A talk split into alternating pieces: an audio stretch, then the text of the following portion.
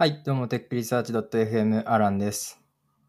最近また生活リズムがすごい変な感じになって、こんな、今朝の5時20分ですけど、に更新してます。はい。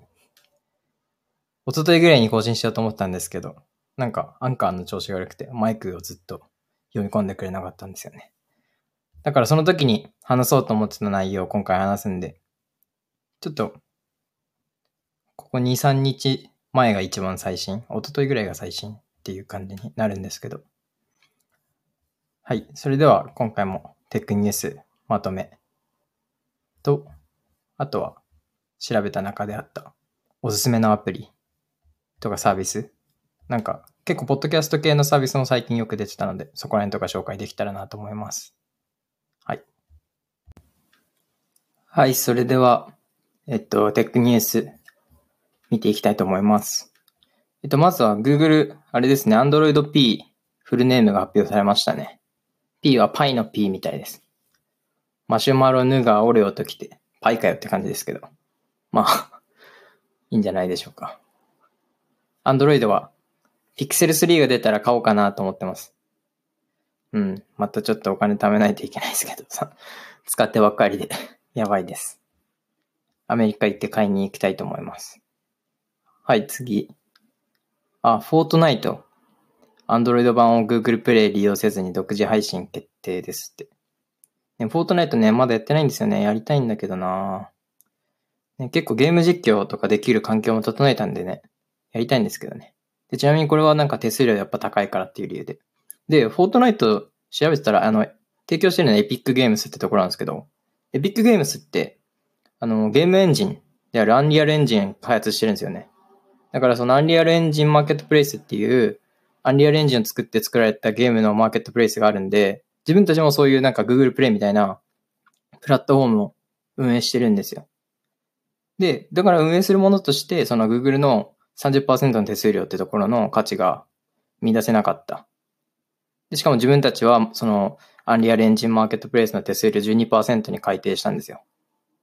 うん。っていう意味でやったらしいです。まあ今でもね、Amazon とかね、の Amazon のアプリストアとか DMM ゲームズストアみたいなサードパーティーストアが別にある、あるからね。うん。結構今後、 Epic Games の流れから増えるかもしれないですね、そういうの。 Unity とかってやってんのかな？ Unity Store とかあんのわかるけど、モバイルアプリとかってやってんのかな？わかんないですね。はい。ちょっと調べてみないとか。はい。で、その時またね、iOS とかね、iOS はね、もう、本当シークレットプレイスなんで、シークレットエリアなんで本当に、どういう風になるのかわかんないですけど、まあ、iOS はね、といえば、あれですけど、アプリのアフィリエイトプログラム、アフィリアプリ紹介によるアフィリエイトのプログラム終了を発表して、まあ、手数料って結構前も4月ぐらいだったかな。もうちょっと前か。ぐらいも7%から2.5%すごいガクッと減ったんですよね。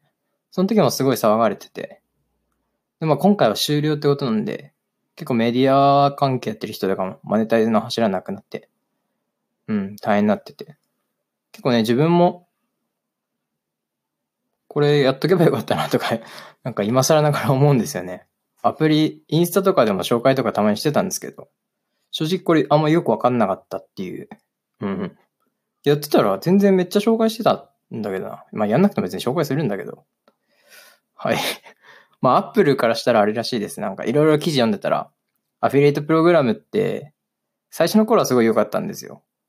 メディア側としても、アップル側としてもすごい良かったんですけど、だんだんその良質じゃない、まあ良質じゃないっていうか、良質なユーザーインストールばっかりじゃない、なんか、そのインストールの数字ばっか増えてくっていう感じなんで、まあだったらなんか無駄にアップルとしては経費で出してるだけみたいな感じらしかったので、うん。そういう意味でやめたらしい、やめるみたいな考察してる人もいましたね。結構ね、アップルは iOS の App Store の UI 変えたりとか、まあ自分たちが紹介のプレイス結構作ってるので、うん。で、まあそういう風に統一してってる感じはするので、だんだんアプリメディアも少なくなるし。うん、そうなった時どうするかですよね。自分もね、まだなんだかんだ Vlog の方でも、こっちはたまにニュースがてらで言うけど、あまり紹介できてないんで、うん、Vlog のネタにしてアプリ触りながらみたいな感じがいいのかな。ちょっと今考えてるのが一個あるので、まあそういう感じでやろうかなと思います。はい。次。ちょっと大きいとこ行こうかな。あ、Facebook デーティング。あの F82018 で発表された Facebook デーティングの機能が、ちょっと、もうちょっと、ま見えるようになった。はい、らしいです。うん。結構なんか見てると、プロフィールもちゃんとデート用のプロフィール作るらしくて。で、あの、性別とか性的指向も LGBT に配慮した形になってる。で、メッセンジャーは Facebook メッセンジャーとか WhatsApp 使えるみたいなんで、なんか、この間話したけど、日本のデーティングアプリみたいにメッセージできるとか、まあもともとないと思うけど、まあ普通にメッセンジャーとかでできるんで、普段連絡してるのと同じツールでできるっていうのは結構いいですね。うん。で、Tinder でいうなんか、ライクの数が制限されるんで、まあスワイプ形式じゃないんですけど、無限スワイプみたいな感じで誰にでもライクするみたいなのはできないと。で、デーティング上でブロックした相手と Facebook 上のブロックは同期されないので、Facebook では友達だけど、デーティングではブロックするみたいな。うん。でもデーティング上で先ブロックするんで、その時 Facebook 上でまだ友達みたいなね。うん。みたいな。どんな感じなんだろう。で、今んとこマネタイザー模索中らしいですけど、まあ広告なんじゃないかみたいな。まあただね、もともと Facebook に再エンゲージメントさせるための機能なんで、あんまマネタイズ頑張んなくていいんですよね。結構これがあるから、そのなんかイベント機能とか、そこら辺も一時期すごい手入れてやってたんですけど、今もまあやってると思うけど、そういうイベント機能とか、なんか違う機能のデータとか集めたりとか、違う機能をもっとよりよく使うとかもあるので、うん。そういう意味でいいんじゃないかな。まあ日本は多分来年の夏ぐらいだと思いますね、ロンチ。公開されるの、うん。とりあえずアメリカの18歳以上で、地域の法律で大人と認められている人だけ対象らしいです。はい。なんかね、Facebook、今はね、結構家族関係とかばっかり、家族関係ぐらい、そのこういう関係って友達とか家族関係ですけど、なんかね、未来の、なんか人間関係のデータを結構その繋いでいこうとしてるんじゃないかなっていう気はしますよね。なかなか子供のやつとかね、すぐにわかるだろうし。はい。で、大きい、お、大きい機器があった。Google のやつですね。Google マップ。メルカトル図法をやめましたね。うん。すいません。メルカトル図法をやめて、で、球面で表されるようになったんで、実際の相対サイズになって、うん。メルカトル図法はね、地球表面のすべての部分の角度が正しく表示されるので、あ、正しく表されるんで、なんか図上の2点を結ぶ直線が等角航路っていう風になって、なんか羅針盤による航海の時に便利だったらしいです。はい。だから海図とかに利用されて。まあ、大航海時代の名残ってやつですね。はい。なんか、なんだっけ、このニュースでツイッターとかでなんか画像もっと出回ってたけど、そのフジテレビのニュースだったかで、メルカトル図法の時に、あの、円、円で、距離、なんか爆弾が落とされた時の距離みたいなやつ出してたけど、いや、メルカトル図法だと距離違うしみたいなツッコミが入ってて。うん。まあ、球面で表せるようになって。メルカトル像だとちなみになんか、平面にするんで、ねここにその大陸ないんだけど大陸作らなきゃいけないみたいな、島作らなきゃいけないみたいななってるらしいです。だから正しくできるので、大きさとかもね、なんか無駄にここ大きいとかない、うん、感じになるらしいですね。はい。ということで一旦、なんだかんだ、Google、Apple、Facebook、Google、の話してたな。はい。あ、Google もう一個あります。すいません。Google が、あれですね、これちょっとサービスの話にも入っちゃうんですけど、あの、マーケティングプラットフォームとして各サービスをまとめてプラットフォーム化してたんですよね。うん。結構たくさんあるんで、使ったこと、全部使ったことある人、あんまいないんじゃないかなと思います。自分も見てた中だと、アナリティクス、あとデータスタジオ、オプティマイズ、タグマネージャーが実際に使ったことあるやつですね。うん。Google サーベイは触ったことあるんだけど使ったことないし、でなんかよくわかんなかったのがディスプレイビデオ360とサーチアドズ360ってやつ。うん。がよくわかんなくて。まあ普通のアドなのかな。普通のアドだったらまあ使ってるけど、うん。なんかよくわかんない。で、なんかちょっと調べてた。ああ、先に調べてからすればよかったな。なんかあれ言ってたんだよね。Google I.O. だっけ？で、これ言ってたらしくて、マーケティングプラットフォーム。まあそういえば言ってたかなみたいな気はするんだけど。アナリティクスもアナリティクス、Google アナリティクスっていうより Google アナリティクス360なのかなメインは基本的に。みたいな感じで。まあ、ここら辺結構よく使うツールだと思うので、プラットフォーム化で面白い流れ来そうだなと思って、ちょっと今後もチェックしていこうかなっていう気はしています。はい。そんな感じで、アメリカの4大企業、アマゾンはなかったけど、のニュースでした。はい。それでは続きです。えー、っと、なんか気になったのが、Y コンビネーター出身のジェットレンズイズ、レンズ、レンズでいいのかな？ジェットレンズがコンタクトレンズの低価格化、低価格化、低価格化に挑むっていうニュースがあったんで、ですけど、コンタクトレンズ自分目悪くないんで、普通に視力いいんで、裸眼でずっと生活してるんで使わないんですけど、コンタクトレンズってめっちゃ高いんですね。5000円とか普通にする6000円とか。ね。すげえ高い。で、これ低価格化もそうなんですけど、定期的に買うやつなんですよね。毎回。まあ、目悪くなったら生活できないだろうし。これって Amazon とかに売ってないのかな？定期便とかさ、ダッシュボタンとかで。どんな感じで買ってんだろうなと思って。やっぱ自分があんまり知らない領域って、こういうところで仕入れていろいろ調べるとかしかないんだけど。うん、どんな感じなんだろうっていうのは気になりますね。なんかたまには種類変えてみるとか、視力に変化があったから変えるとか。なんかガンガンいかない、そもそもガンガンいかなきゃダメなんだよね、みたいな。買えないんだよね、みたいな。とかあんのかな？そこらよくわかんない。ちょっと知りたいですね。誰かに教えてほしいです。はい。あとは、あ、テッククランチジャパンがね、新体制になったっぽいですね。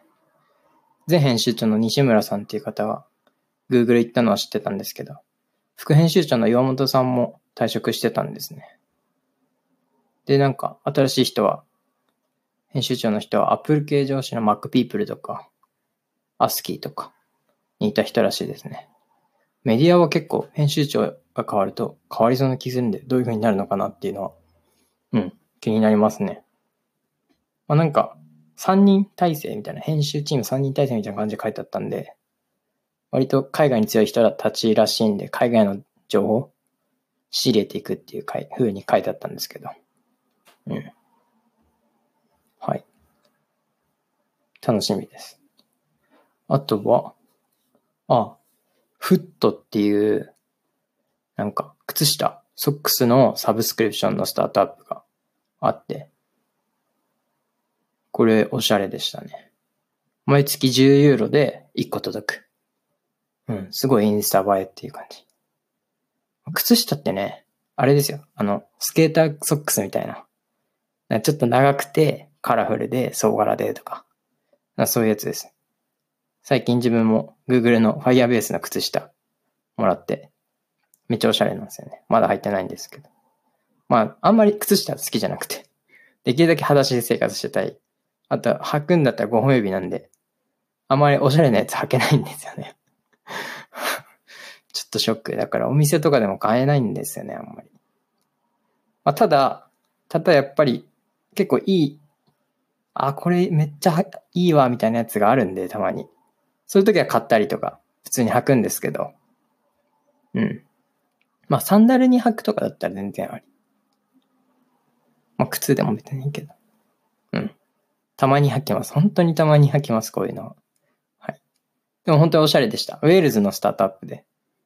なんか、ウェールズスタートアップアワードみたいなやつがあったのかな。うん。に選ばれてる企業らしくって。はい。日本だとまだ靴下のサブスクリプションとかないのかな？そもそもあれか、スケーターファッション的なやつ、靴、スケーターソックスみたいなやつ履いてる人がいないのかな、そこまで。うん、あんまりないか。ハーパンに抵抗あるとかもね、あるらしいしね。うん。まあ、すごい本当に、インスタ見てるだけでもいいなっていう感じでした。はい。あと、一個マジでやばい。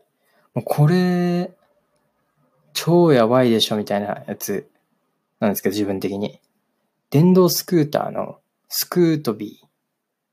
かっていいのかな読み方は。スクートビー？うん。スクートビーが、っていうサービスが事前登録開始してて、これシンガポールのやつです。まあ、ホーネストビーとかもあるんで、なんか、なんとか B が流行ってんのかわかんないですけど、名前的に。うん。これすごいのが、なんか電動スクーターなんですけど、セルフで動くんですよ。セルフで動くんで、あの、ウーバーとかみたいに、その GPS の場所、自分の場所のとこで呼んだら、その誰もいないんですけど、誰も運転とかしてないんですよ。誰も運転ないし、運転してないけど、自動で来るんですよ、自分のとこまで。で、自分のとこまで来るとかだけだったらまだしも、工場まで自分、工場とか、そういうとこまで自分で帰って、で、また朝になったら工場から自分で出るみたいなのができるんですよ。だこれめっちゃすごいなと思って。そもそもセルフで動いて自分のとこまで来るって時点ですごいんですけど、工場まで帰って工場から自分で出るみたいな。これがマジでやばいなと思って。自転車のシェアリング流行ってるじゃないですか。うん。あれって、めちゃめちゃ問題になったんですよ。まあ自転車だけじゃないけど、キックボードとかもそうだけど、めちゃめちゃ問題になったのが、その街が汚くなるみたいな。乗り捨てできるようにしてて、まあ街が汚くなるみたいなやつがすごい問題視されてて、まあ撤去とかね、あったんですけど、これだったら乗り捨てとかないんですよね。あなないっていうか乗り捨てはあるんだけど、最終的に戻る場所って工場なんですよ。まあ工場かっていうとあれだけど、その自社の場所に戻るんですよ。家に戻るみたいな。だすごいなと思って。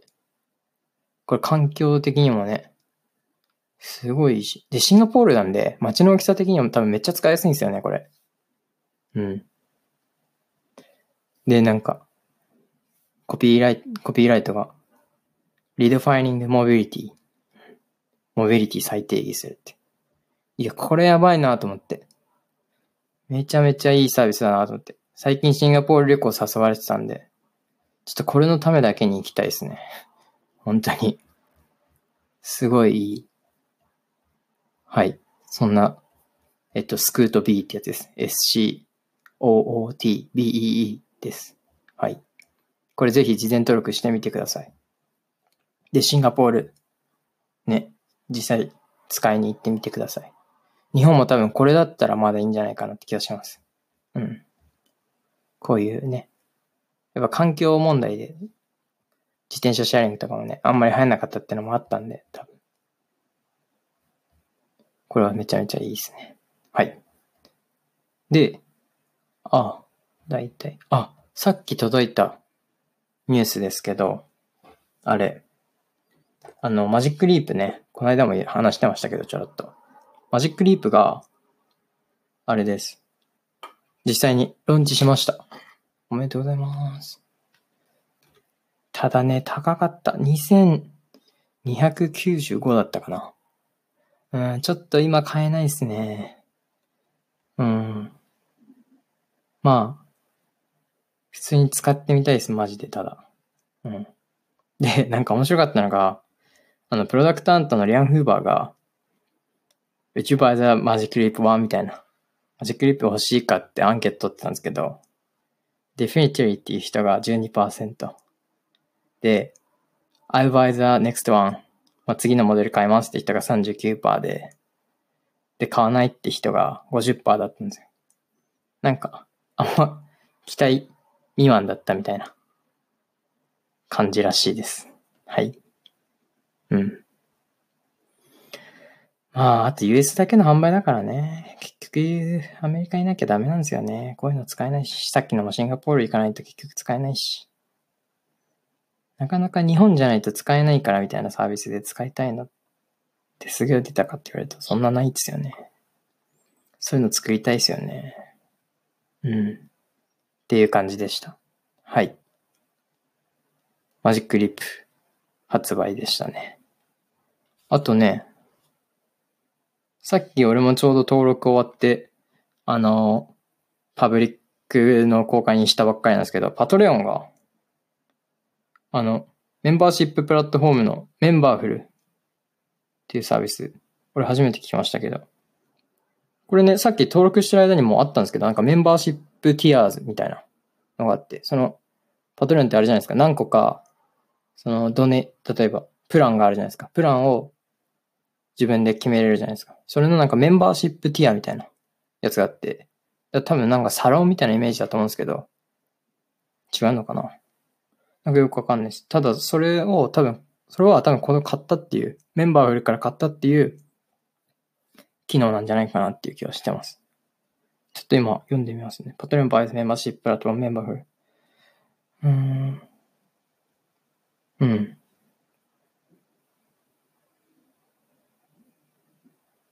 うんうん。買収してね。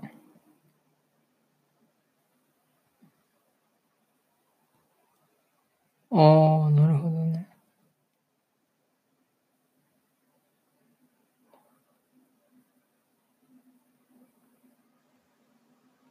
うん、サブスクリプションパッドロネージサービス for creators。うん。でも今でも普通にプランって別にサブスクリプションとかになってるけど、なんか何が違うのかよくわかんないんだよな、今んとこ。ああ、そういう感じか。そういう感じかってか、その、あれか、そもそもメンバーフルな機能か、これ。ワードプレスとか、ウェブサイトに、えっと、スタイプとかメールチンプとかのインテグレーションができる。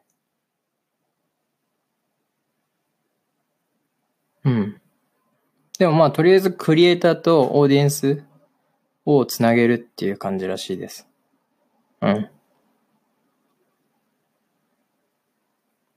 うん。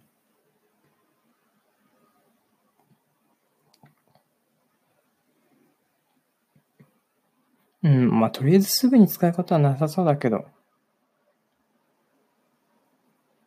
自分の場合はですけど。うん。メンバーフルは2013年にローンチされた。ってことは5年か。買収額は書いてないですね、とりあえずここには。うん。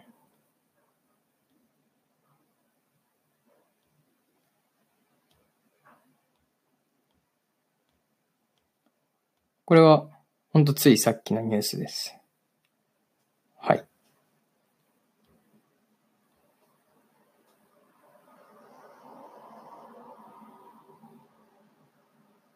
あとは何かあったかな。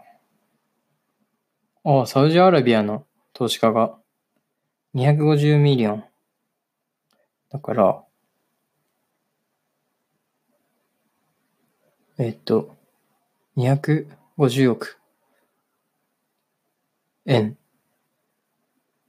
まあ300、400億ぐらいか。400億円ぐらい。スナップに投資しましたって。あれ前もサウジアラビアの投資家からもらってなかったっけ？もらうみたいなニュースだったっけ？どっちだったかな？でも実際に、うん。投資入ったらしいですね、サウジアラビアから。サウジアラビアマジやばいっすね。この間も結局、そのハッカーさん行けなかったですけど。マジやばい。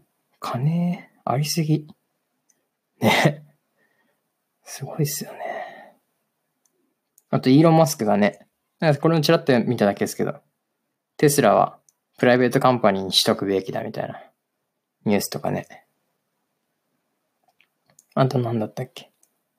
ああ、なんかね、猫を飼ってるんですけど自分も。猫用のサブスクリプションサービス。なんかトイレの健康管理のサブスクリプション。トイレ貸し出して、トイレの容器っすね。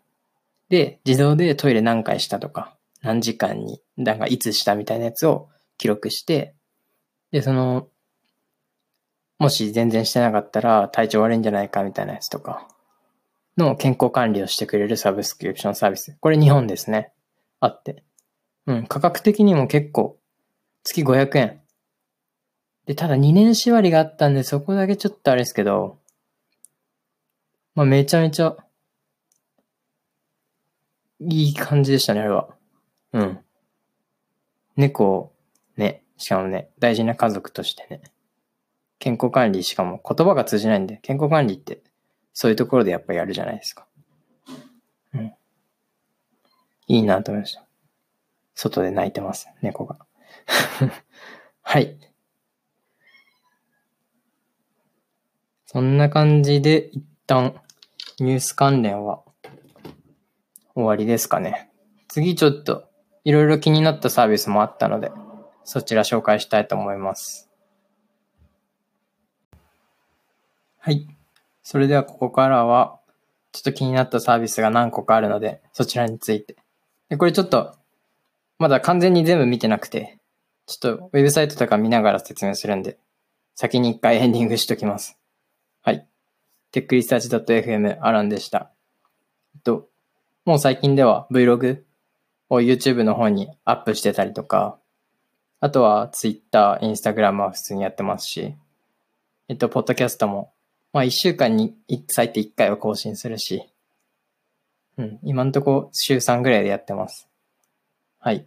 あとは、さっきも話したんですけど、パトレオンっていうやつも最近始めたので、まあ、そちら、そっちは一応 Vlog メインで書いてますけど、まあもしよかったら、10ドルとかのプランがあるので、そちら支援いただけるとすごい助かります。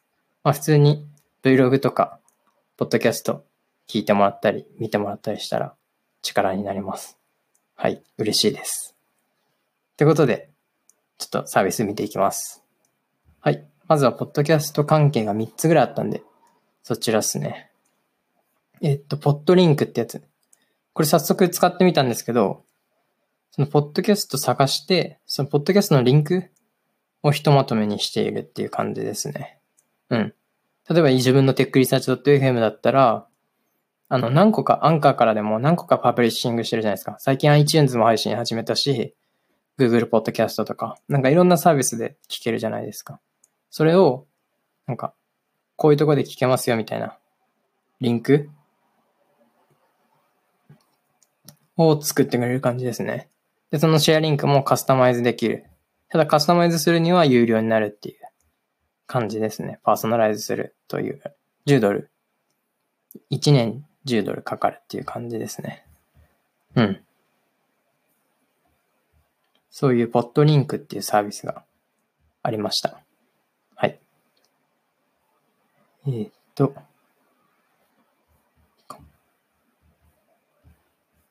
で、あとは、これだったかな。 Breaker Upstream。Breaker Upstream っていうのかな？ブレーカーでいいのかな？っていうサービスですね。これは、あの、ポッドキャストをマーケットプレイスに売りに出すみたいな。ポッドキャストのマーケットプレイスです。うん。A marketplace to sell your podcast. Create great episodes, set your price, sell directly to your listeners. うん。売れるっていう感じですね。だから、エピソードごとで売れるみたいな感じなのかな。まあ普通に課金形式のポッドキャストですね。例えば、今回のエピソードを5ドルで売るとかね。そういうのができるみたいな話です。うん。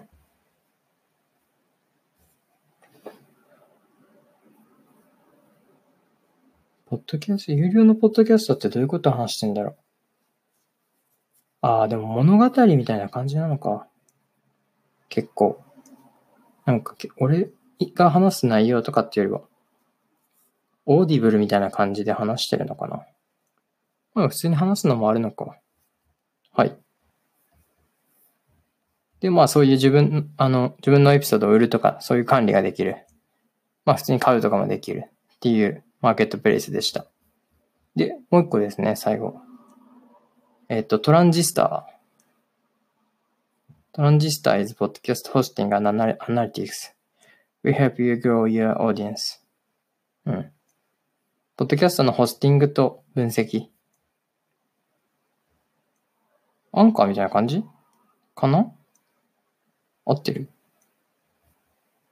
うん。ああ、でもマルチプルショーができるのがちょっと違うのかな。Start multiple shows from a single account. うん。だ例えば、テックリサーチ .fm 以外に、な、わかんないけど、ゲームチャンネルとかね。そういうのも配信できますよって感じか。うん。Host unlimited shows, manage team members. Smart podcast player, podcast analytics. Promote your podcast. Branded website. Import your show. うん、やっぱインポートやショーがあるからね。まあ、アンカーから自分のやつダウンロード、あ、うん、ダウンロードか。ダウンロードもできるけど、まあ、ノイズとかね、パソコンのファンの音もしかしたら今入ってるかもしれないですけど、ノイズとか弾くためにね、できればね、他で撮ってからちょっと編集かけてノイズなくしたりしてからやりたいんですよね。ただ、アンカーってセグメント切れるじゃないですか、一応。セグメントを切ろうとすると、その 1MP3 ファイルとか、1ファイルごとに1セグメントなんですよ。だから、セグメント、アンカーで聞いてる人ってセグメント多分割と使える機能じゃないですか、あれって。iTunes とかだったらあんまり関係ないだろうけど。なんでね、そうするとね、ちょっとどうなんだろうっていう気はしつつ。うん、でも今度そうするかもしれないです。セグメント切らずに1ファイルでやるかもしれないです。そうした場合、一応冒頭になんか、何分から何々ですとか言えたらいいんですけどね。はい。これちょっと使ってみようかな。でも、スターターフリー14 day trial。14日間無料って書いてあるけど、普段いくらなんでしょう？書いてないんかい。うん。まあ、アンカーで十分ですね。はい。あとは、あ、これね、ちょっとやりたい。リワードフルっていうサービス。Turn your biggest fans into your best marketers. あ、これ違うか。そういうことね。SARS カンパニーとかが、あの、アフィリエイトプログラムとかリファラルプログラムを作って、ユーザーに広めてもらおうみたいなやつね。ああ、まあでも普通に仕事とかで使える感じっすね。うん。そうですね。アフィリエイトプログラムとか、まあ例えば、例えばじゃないな、これは。うん。アフィリエイトプログラムとかを簡単に作れるという感じですね。しかも、プロダクトハントプライスだと、8月31日までにやれば、6ヶ月間無料ですって。うん。これ使った方がいいですね。SARS カンパニーの人で。で、まあ今のところ US だと思いますけど、これは。US でやってんだったら。うん。まあ基本使用料が無料なだけで、アフィリエイトの何パーセントみたいなやつは払うと思いますけど。うん。ああ、書いてある書いてある。インストールリワードフル。うん。セットアップ your campaign. recruit affiliates. pay commissions. うん、そういうことですね。あ、いいんじゃないですかね、これ結構。はい。仕事の人に紹介してみます。普段は、えー、っと、無料プランもあって、まあ9%のトランザクションフィーが発生するけど、っていうやつがありました。あとは、スタータープラン。月39ドル。まあ、トランザクションフィーはゼロで、えーっと、月に1000ドルまで。で、まあ、あとは月の金額が変わったりとかで、うん、基本料金が変わるっていう感じです。はい、次。あ、これ結構面白いと思った。えっ、と、ケイムロット。カン、でいいのかな？カメロ、カケイムロットでいいのかな？うん。これです。面白いですよ。e スポーツベッティング redesigned for you。だから e スポーツのギャンブルみたいな感じかな？これ面白いと思って。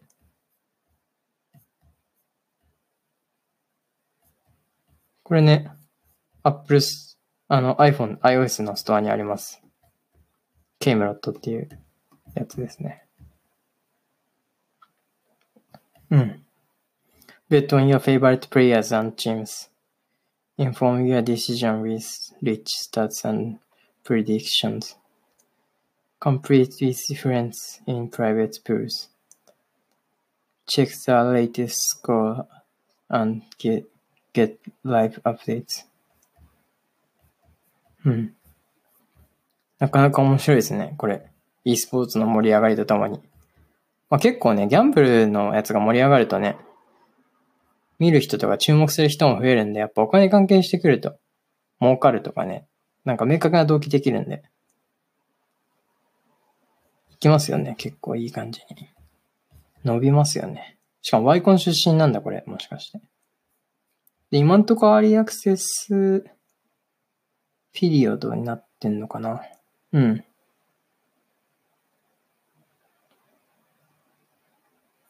そうですね。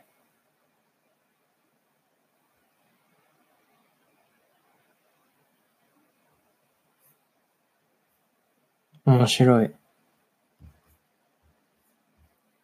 この Y コンビネータの隣にある剣のやつは何だろう？ケイムロットの？ロゴかな？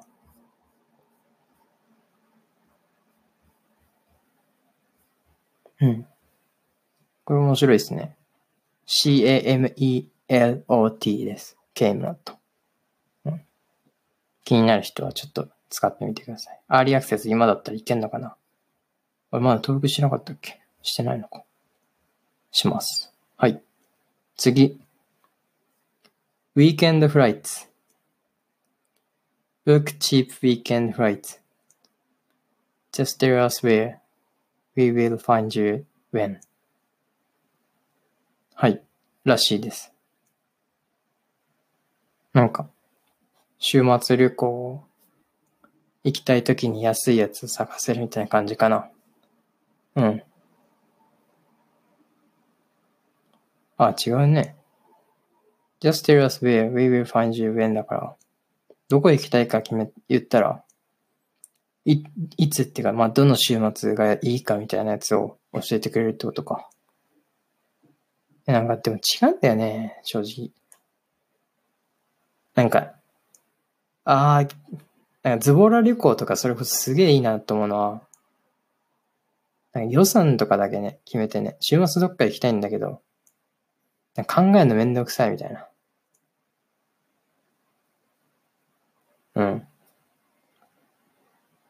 なんか、いつってやつと予算だけ伝えて、ああ、それだったら、この予算だったら、こことかここ行けるよみたいな感じで言ってくれた方がいいんだよね。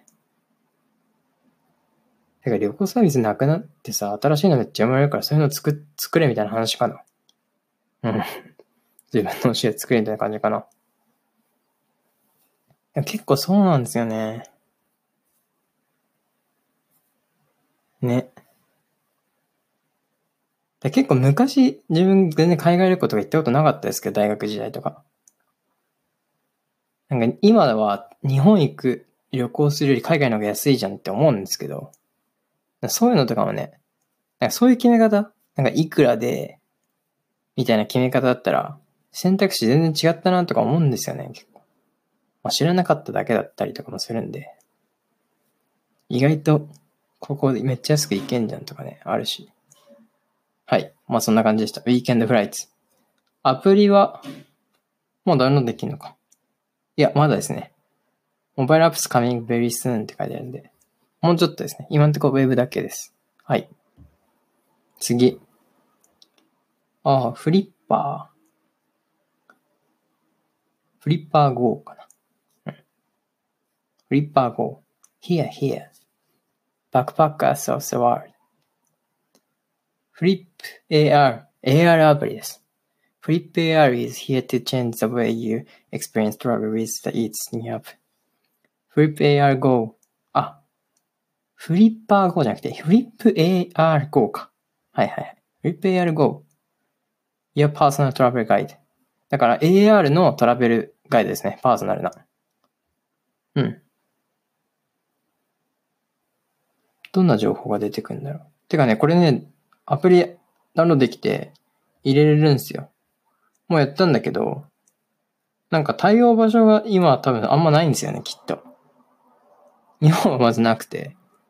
対応場所がなく、なかったんで、使えなかったんですよね、確か。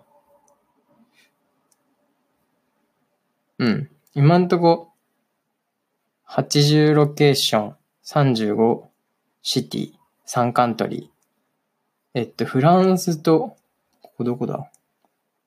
フランスと UAE とインドですね。インドの会社なのかなこれ。インドがで一番多いです。はい。で、多分フランスと UAE は、なんかリモートチームとかいいんじゃないかな。多分そんな感じでやってる気がします。うん。だからインドに旅行行くときは使ってみると面白いかも。今日これあれでいた？テックインアジアの時いた？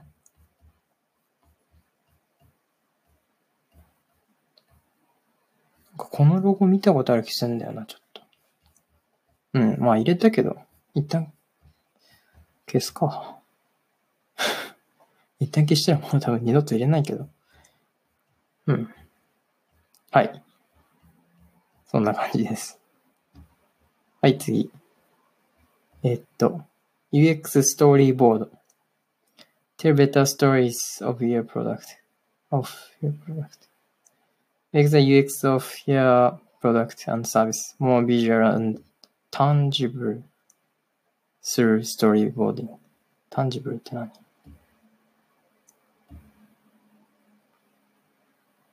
ちょっと出てこない。うん。ストーリーボード形式に UX を、UX のストーリーを伝えるという感じかな。うん。for designers by designers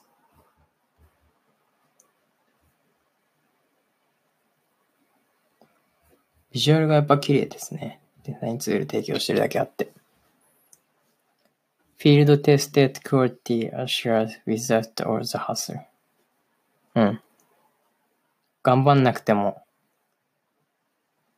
テスト、えっと、クオリティの高いテスト保証しますみたいな感じだね。はい。99ドルで。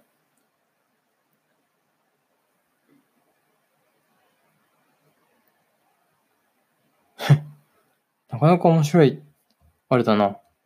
プランになってる、これ。一番低いのが、 black white line。真ん中は black white shading。shading かな。で、三つ目、最後がフルカラー。うん。で、違いが、まあ、大まかな違いになるのかな、これは。一番低いのは black white line illustration。non シェ、 shading でいいんだよね。これ多分 shadow の話だよね。 shading ってそうじゃないのかな。わかんないよ。で、真ん中がブラックホワイトイラストレーション with シェシャーディング。シェーディング。三つ目が full color illustration。へえ。なるほどね。うん。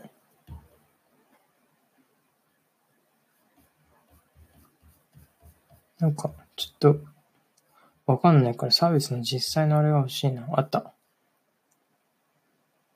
んなんかよくわかんなかったな、結局。はい。次。フォンデュ。ICO Smart Contract Builder. Hi there, I guess you landed here to lay the foundation for your class self smart contract or even build it here completely. うん。ICO のスマートコントラクトを簡単に作れる。なんかフォームみたいなのがあって、そこに名前とか、うん。あの、トークンがイーサなのか BTC なのかとか何を元にしてるかみたいな感じの、うん、シンボルを決める。とかそういう風にできるらしいです。そうすると、スマートコントラクトを作れる。っていう感じかな。はい。あと、二、あと一つ。これ最後だ。スニペットストア。ちょっと画像が見てない。はい。あ、スニペットマネジメントアップ for developers。はい。Management your snippets with ease.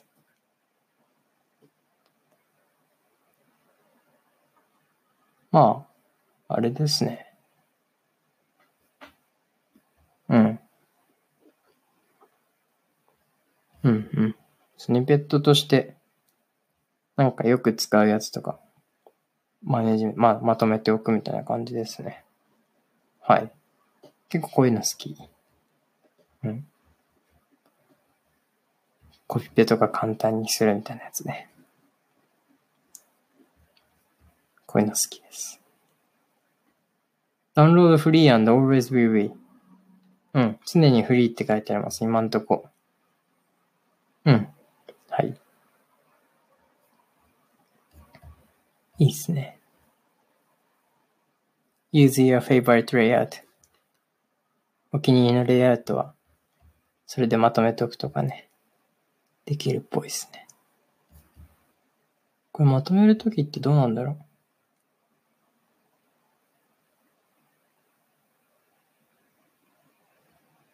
これ CSS と HTML とかさ、全部一個になんかこういう機能ですみたいなまとめられるのかな？それ大事な気がするんだけど。HTML、HTML みたいな感じでまとまっちゃうと、ま、まとまっちゃうってか分かれちゃうと、その1機能を実現するときに3つから引っ張ってこなきゃいけないのか、1個で引っ張れるのかって結構違うと思うんで、そこら辺がどうなのか分かんないです。うん。なるほどね。はい。そんな感じで、ちょっとしたサービス紹介でした。気になったのありましたかね？自分は一番気になったのは、いや、一番使っててよかったのは、ポッ、最初に紹介したポットリンクってやつです。あれマジでよかったです、普通に。1リンク貼るだけで。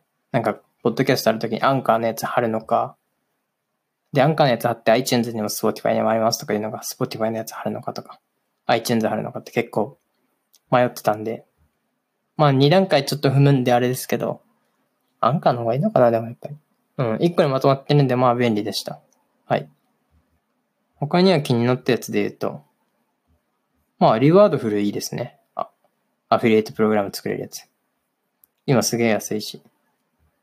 仕事として普通にいいですね。あとはケイムロット。あの e スポーツのベッティングするアプリですね。これは面白い。